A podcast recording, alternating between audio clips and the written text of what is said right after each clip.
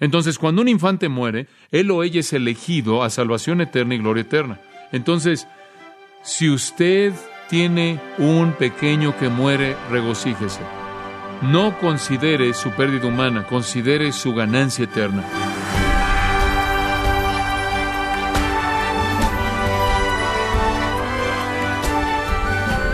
Todo adulto peca deliberadamente, a diferencia de un niño que no puede tomar conscientemente la decisión de pecar. Un adulto manifiesta su naturaleza pecaminosa varias veces al día. Un niño, un infante que no ha podido verdaderamente optar por el pecado aún, tampoco es capaz de aprovechar el regalo de la salvación que Dios le da. Digamos que un niño no puede responsabilizarse por su vida o por su muerte. Esto los hace diferentes, como nos lo explica el día de hoy el pastor John MacArthur. Este asunto de que la muerte existe en el mundo obviamente es una fuerza masiva que opera en la esfera de los pequeños. Y necesitamos entender qué indica, qué significa. La vida comienza en la concepción y eso es claro en las escrituras. Esto es lo que la Biblia enseña sin duda alguna. Entonces, cualquier muerte desde el punto de la concepción o a partir del punto de la concepción en adelante es la muerte de una persona y las personas tienen almas eternas. Millones, quizás billones de dichas almas han muerto a lo largo de la historia. Y millones continúan muriendo el día de hoy. De hecho, en términos acumulativos en la época moderna, billones. Un reporte que leí en un libro llamado brazos vacíos, dicen que hasta 25% de todas las concepciones humanas no llegan a la semana 20 del embarazo. Uno de cuatro concebidos muere. 75% de las muertes fatales ocurren durante las primeras 12 semanas. La muerte neonatal, esto es la muerte en el vientre, muerte paranatal, esta es la muerte en el momento del nacimiento, ocurre o se lleva a cabo en números muy grandes, inclusive el día de hoy con los avances médicos. Tenemos una población más grande en el mundo de lo que hemos tenido jamás y tenemos una tasa de mortalidad más baja de lo que jamás hemos tenido debido a los avances médicos, pero todavía hay cantidades masivas de muerte. Estos son, como dije, almas eternas. Y la pregunta acerca de dónde están, entonces, tiene una importancia monumental. O están poblando el infierno en un paso increíble o poblando el cielo a un paso igualmente increíble o dividiéndose entre el cielo y el infierno? Esta es una pregunta que necesita ser respondida. Necesita ser respondida a una escala grande, necesita ser respondida a escala individual. Un padre tiene el derecho de saber dónde está mi bebé, dónde está mi hijo, ¿Y dónde está ese hijo adulto mío cuya mente nunca se desarrolló y mentalmente todavía era un infante. Y aquí es donde algunas personas entran y dicen, bueno, si todos son pecadores y todos nacen en pecado, todos son culpables y todos están condenados al infierno, y todos los pequeños que mueren por los millones y billones debido a que son pecadores merecen la muerte y el infierno, y ahí es a donde van debido a que no se pueden arrepentir y debido a que no pueden clamar a Dios por misericordia y gracia, no pueden creer en Jesucristo, todos se van al infierno. Hay gente que cree en esto. Hay gente que me ha dicho eso de manera repetida. Esta es una especie de implicación extraída de su doctrina de la depravación total, que debido a que todos los que nacen nacen en depravación total y merecen el infierno, obtienen el infierno o reciben el infierno. Supuestamente es su proceso secuencial o lógico, pasando de la posición de depravación total. Fue una de las acusaciones en contra de Spurgeon. Spurgeon fue fuerte en la teología reformada y la gente acusaba a Spurgeon, como han acusado a otros que creen en teología reformada o calvinismo, como se llama, de condenar a todos los bebés. Y quizás Spurgeon nunca respondió mejor que esto, y él dijo, y cito, entre las farsas terribles que han sido pronunciadas en contra del calvinismo propio, está la calumnia impía de que nosotros enseñamos la condenación de los pequeños infantes. Una mentira más baja nunca jamás ha sido pronunciada. Pudieron haber existido en algún lugar, en alguna esquina, en algún rincón de la tierra, un criminal que se atreviera a decir que habían infantes en el infierno, pero nunca he conocido, nunca lo he conocido, ni he conocido a un hombre que jamás vio una persona así. Podemos decir con respecto a los infantes, las escrituras dicen poco, y por lo tanto donde las escrituras dicen poco, ningún hombre puede determinar dogmáticamente, pero creo que hablo por el cuerpo entero, o en nombre del cuerpo entero, o ciertamente con unas cuantas excepciones, y esas son desconocidas para mí cuando digo que enseñamos que todos los infantes que mueren son elegidos de Dios y por lo tanto son salvos. Y vemos esto como el medio por el cual Cristo verá el trabajo de su alma a un gran grado y muchas veces esperamos eso y de esta manera la multitud de los salvos serán un número de personas que excedan a la multitud de los perdidos. Sean cuales sean las perspectivas o posiciones de nuestros amigos acerca del punto, no necesariamente están conectadas con la doctrina calvinista. Yo creo que el Señor Jesús, quien dijo de los tales es el reino de los cielos, diaria y constantemente recibe en sus brazos amorosos a esos tiernos que solo son mostrados y después arrebatados al cielo. Fin de la cita. Si usted analiza la literatura calvinista reformada en los 450 años que pasaron desde Calvino, descubrirá que la mayoría de los escritores creían que todos los infantes que mueren son llevados al cielo. Ahora, permítame expander esto, esto es muy, muy importante. Como puede ver, solo la soteriología verdaderamente reformada y pura, la salvación, solo la soteriología pura, reformada, verdadera, puede explicar el hecho de que los niños caídos, pecaminosos, depravados, culpables, que mueren sin ningún mérito espiritual, mueren sin ningún mérito religioso, mueren sin ningún mérito moral, de sí mismos pueden ser bienvenidos por un Dios santo en la gloria eterna. Solo la teología pura reformada puede permitir eso, porque solo la teología más pura cree que la salvación es de gracia totalmente. Es por gracia totalmente. ¿Cómo fue usted salvo? ¿Por qué? Por gracia. Dice usted, bueno, si Dios solo toma los bebés, a todos los bebés en el cielo, eso es solo gracia, correcto. Pero ¿cómo fue usted salvo? ¿Por la ley? ¿Qué quiere usted? ¿Ley para los bebés y gracia para usted? Usted no tuvo más que ver con su salvación que un infante inútil. Esa es la razón por la que la teología más pura y genuina es teología que entiende que la salvación es por gracia y quizás eso es lo que Jesús tenía en mente en parte cuando dijo, ustedes que van al cielo, van al cielo como niños. ¿Hay una mejor ilustración de la salvación por gracia que la salvación de un infante incapaz de hacer algo? El verdadero entendimiento, cualquier verdadero entendimiento de las Escrituras, da lugar a la realidad de que toda la salvación es por decisión soberana por Dios a través de la gracia, basada en nada que el pecador pueda hacer. ¿Y hay una mejor ilustración de eso que salvar a infantes perdidos? ¿Acaso eso magnifica la soberanía? ¿Eso magnifica la gracia? Claro. Phil Johnson escribió en una de sus lecciones. Conocía a un hombre cuyo hijo murió en la infancia y él parecía pensar que había algo de mérito en creer que su propio hijo se había ido al infierno. En toda oportunidad que él tenía, sacaba a la luz el punto y se jactaba de que él y su esposa habían llegado a entender que su hijo simplemente no estaba entre los elegidos. Yo le dije que él y su esposa iban a recibir una sorpresa muy agradable cuando llegaran a la gloria.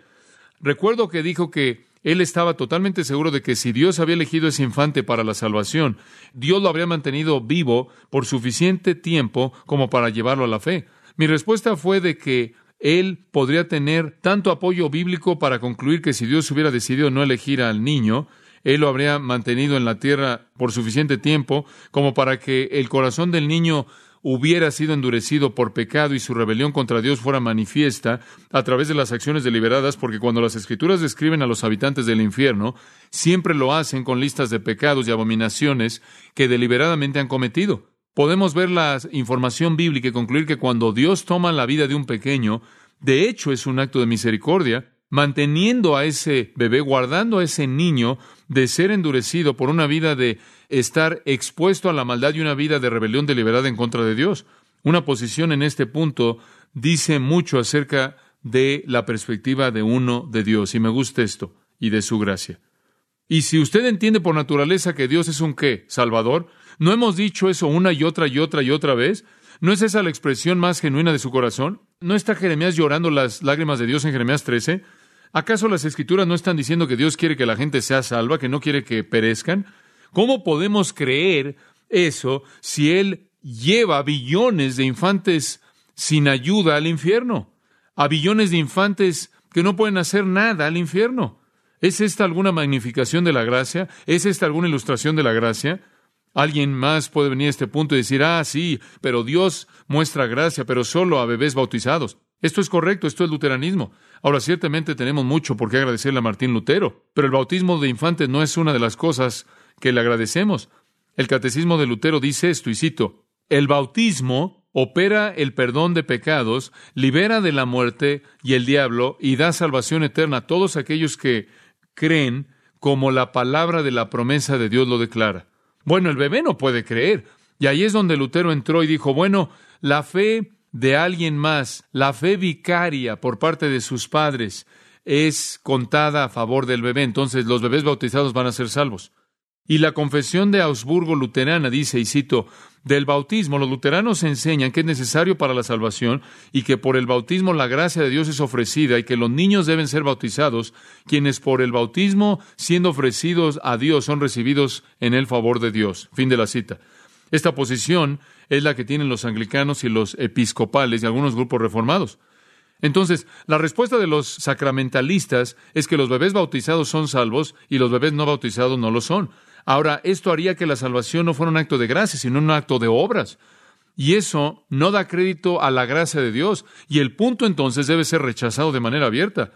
En primer lugar, debido a que el bautismo de infantes no es mencionado o enseñado en las Escrituras, si está usted tratando de encontrar el bautismo de infantes en la Biblia, no lo va a encontrar. El bautismo de infantes ciertamente sería una obra, y si los bebés son salvados en esa obra, entonces la salvación no es por gracia. Ahora, permítame resumir. Ninguna perspectiva de la salvación de infantes que niegue el pecado original y la depravación total es verdadera. ¿Entendió eso?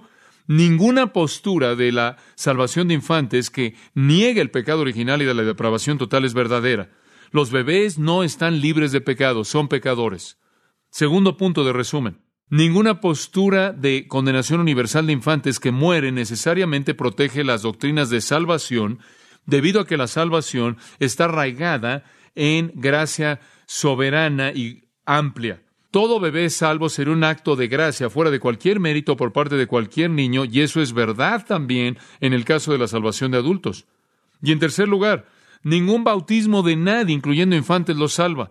Eso haría salvación por obras. Lo que le acabo de decir en caso de que no lo siguió es que todos los bebés son depravados, caídos, culpables y corruptos. Pero enviarlos a todos al infierno no necesariamente protege la doctrina de la salvación, debido a que la gloria de la doctrina de la salvación es que es una decisión soberana por Dios provista para pecadores indignos, incapaces, puramente en base a gracia. Eso elimina cualquier obra, incluyendo el bautismo. Una pregunta más.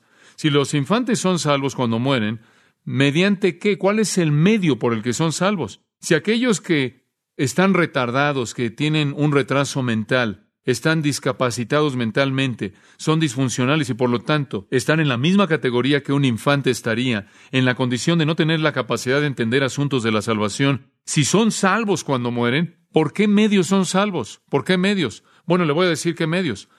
Por la obra sacrificial de Jesucristo, porque ese es el único medio por el cual cualquier persona puede ser salva. Ahora escuche lo que digo. Dios ha predestinado a todos los que Él quiere a salvación, incluyendo a aquellos que están en la infancia. Esa salvación es por decisión soberana a través de gracia únicamente, aunque todos los infantes merecen juicio eterno debido a su culpabilidad y corrupción. Sus pecados fueron pagados por el sacrificio sustitutivo de Cristo en la cruz, en el cual Él llevó la ira de Dios no solo por todos los que podían creer, sino también por todos los que no podían creer. Realmente creo que solo los que entiendan la verdadera teología reformada pueden entender la redención de los pequeños, que encaja de manera tan hermosa, porque es todo soberanía y es todo gracia. Bebe Warfield, el gran teólogo de Princeton, escribió esto.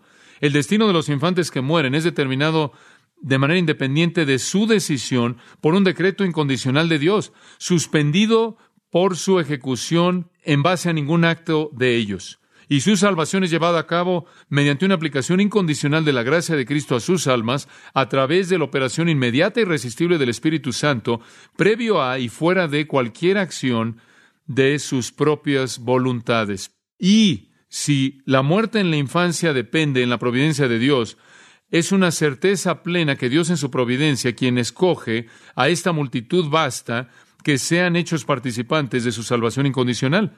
Esto no es más que decir que son predestinados de manera incondicional a la salvación desde la fundación del mundo. Si tan solo un infante muriendo en una infancia irresponsable fuera salvo, el principio arminiano entero es invertido. Si todos los infantes muriendo como tales son salvos, no solo la mayoría de los salvos, sino sin duda alguna la mayoría de la raza humana han entrado a la vida por un camino no arminiano.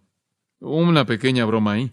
Lo que él está diciendo es cualquier persona que tiene un sistema arminiano, en su sistema tiene alguna contribución a la salvación hecha por el individuo. Y esto es parte de Dios y parte de nosotros. Y esa es la razón por la que él busca decir que es solo un entendimiento puro de la doctrina de salvación que puede decir que es todo de Dios y todo de gracia, que puede explicar la salvación de estos pequeños. Y rápidamente añadiría que la salvación no es independiente de Cristo, es a través de Cristo, y Él, como Warfield dice, es el que lleva sus pecados en su propio cuerpo en la cruz. Dice usted, oye, pero, pero, pero no creyeron, no creyeron.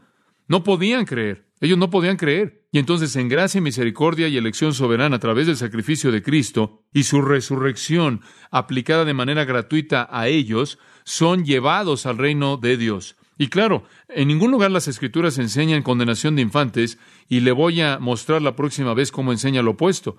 Y quiero cerrar con esto. ¿Qué enseña las escrituras acerca de la condenación? Pase a Apocalipsis capítulo 20.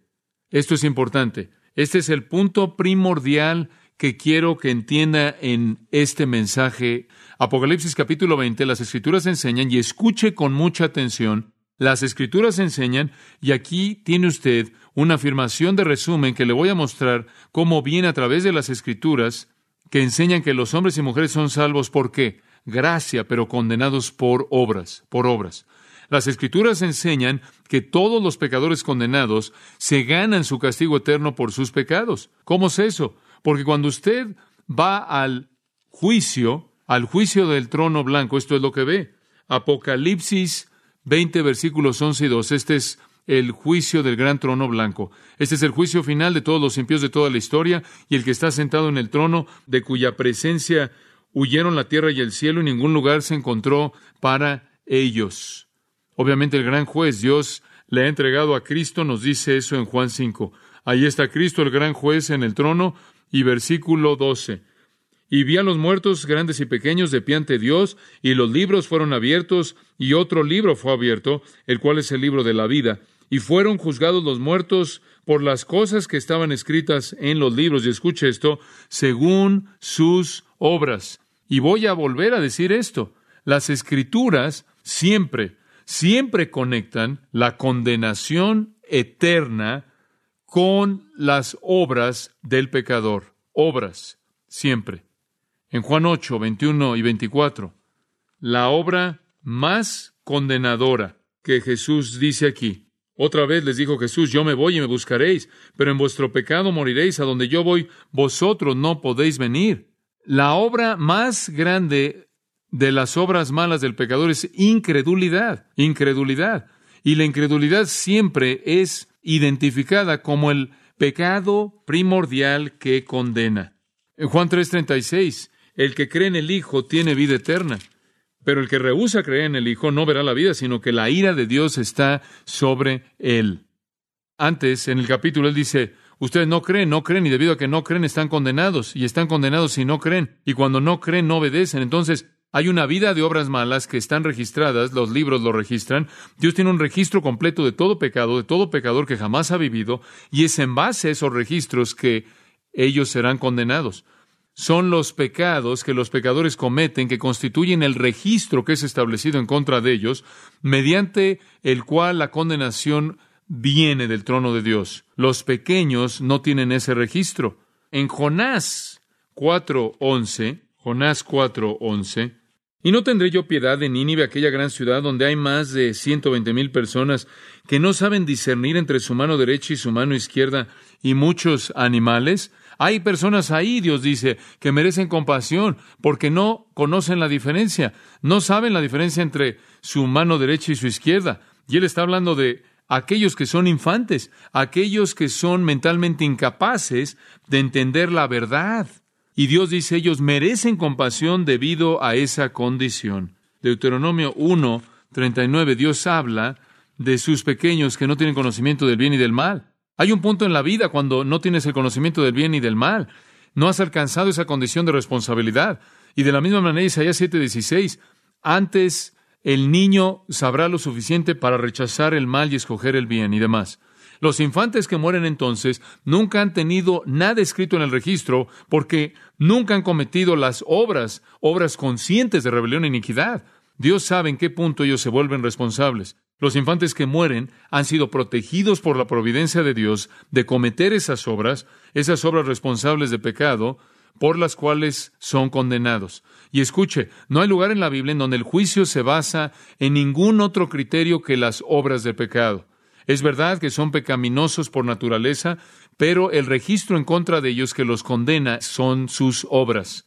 Dios no acusa a la gente con pecados en sí hasta que los cometen. Ahora escuche, la salvación entonces es por gracia, completamente independiente de las obras. La condenación es por obras completamente independiente de la gracia. Los infantes no tienen obras pecaminosas para llenar los libros y condenarlos. Entonces digo esto, si un bebé muere, ese bebé es elegido. Cielo instantáneo. Permítame leerle algo al cerrar, escrito en 1907 por R. A. Webb. Escuche esto. Si un infante muerto fuera enviado al infierno, en base a, a, ningún otro criterio que el de pecado original, habría una buena razón para la mente divina por juzgar porque el pecado es una realidad. Pero la mente del niño estaría perfectamente blanca con respecto a la razón por la que él sufriría. Bajo dichas circunstancias, conocería sufrimiento, pero no tendría entendimiento de la razón de su sufrimiento.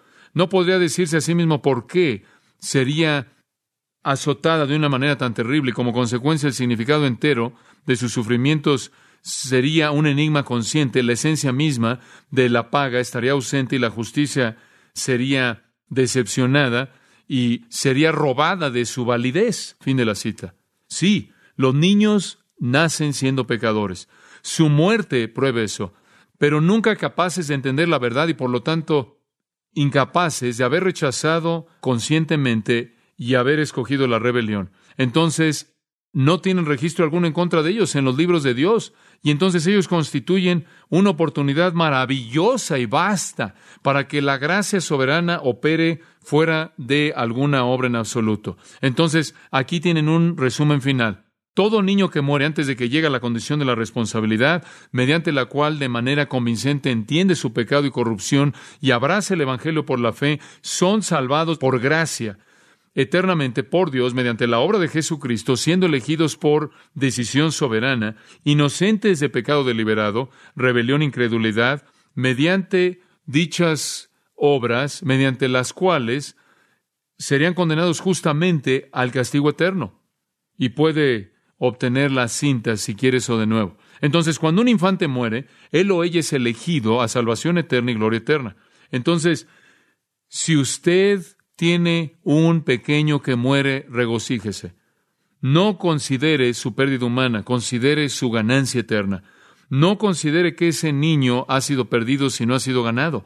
Ha pasado brevemente a lo largo de esta vida sin ser tocado por el mundo impío solo para entrar a la gloria y gracia eternas. La verdadera tristeza debería ser por aquellos hijos de usted que viven y rechazan el Evangelio. No llore por sus niños en el cielo, Llore por sus hijos en la tierra para que vengan a Cristo. Esta es su gran responsabilidad, su gran oportunidad. Padre, gracias de nuevo en esta noche por cada pequeña vida que fue quizás un aborto natural y pasó a tu presencia eterna a través de la elección de gracia soberana. Gracias por cada pequeño que vivió por meses o años y después fue arrebatado, llevado al descanso eterno, esperando la reunión, muchos casos con padres que nunca pudieron conocer, pero que disfrutarán para siempre. Y por esos niños que vivieron unos cuantos años y murieron a través de una enfermedad, un accidente, y fueron congregados a tus brazos eternos, te damos gracias también. Tú eres un Dios que por naturaleza salva. Tú nos muestras eso en tantas maneras. Y esa muestra de gracia soberana es una evidencia masiva de tu compasión hacia los pecadores. Tú has salvado a aquellos que no tienen capacidad de remediar el pecado que han heredado y deben ser arrojados en tu misericordia, depender de tu misericordia. Y entonces Así tú nos salvas de la misma manera, solo porque tú nos impartes convicción, arrepentimiento y fe y en tu Hijo, quien fue nuestro Salvador y el Salvador de todos los pequeños que murieron, por esta gran gracia, por este rescate, particularmente de países paganos, idólatras y sociedades impías, idólatras e impías te alabamos. Te damos gracias y te glorificamos por esta gracia abundante. En el nombre de nuestro Salvador. Y todo mundo dijo, amén.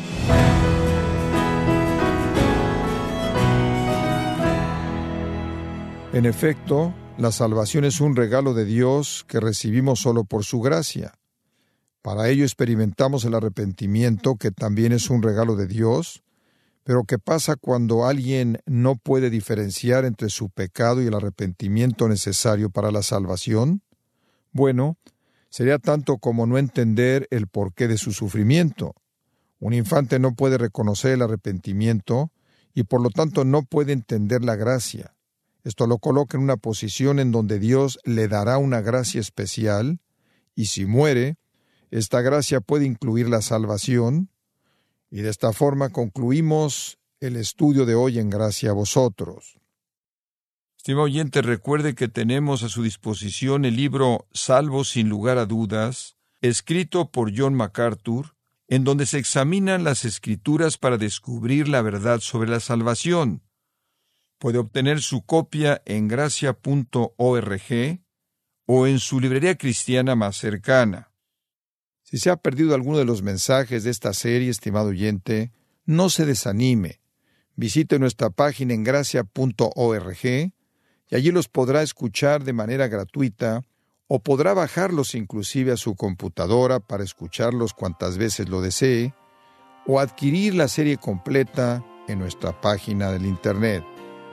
Si tiene alguna pregunta o desea conocer más de nuestro ministerio, como son todos los libros del pastor John MacArthur en español o los sermones en CD que también usted puede adquirir, Escríbanos y por favor mencione la estación de radio por medio de la cual usted nos escucha en gracia a vosotros. Es importante conocer no solo el país y ciudad de donde usted nos escucha, sino también la radio. Para quienes contactan nuestro ministerio por primera vez, pueden solicitar una copia del mensaje de promoción sin costo alguno, un mensaje por oyente únicamente. Si usted vive en los Estados Unidos o Puerto Rico, escríbanos a Gracia Vosotros, P.O. Box 4000, Panorama City, California 91412. O puede escribirnos a través del siguiente correo electrónico radio arroba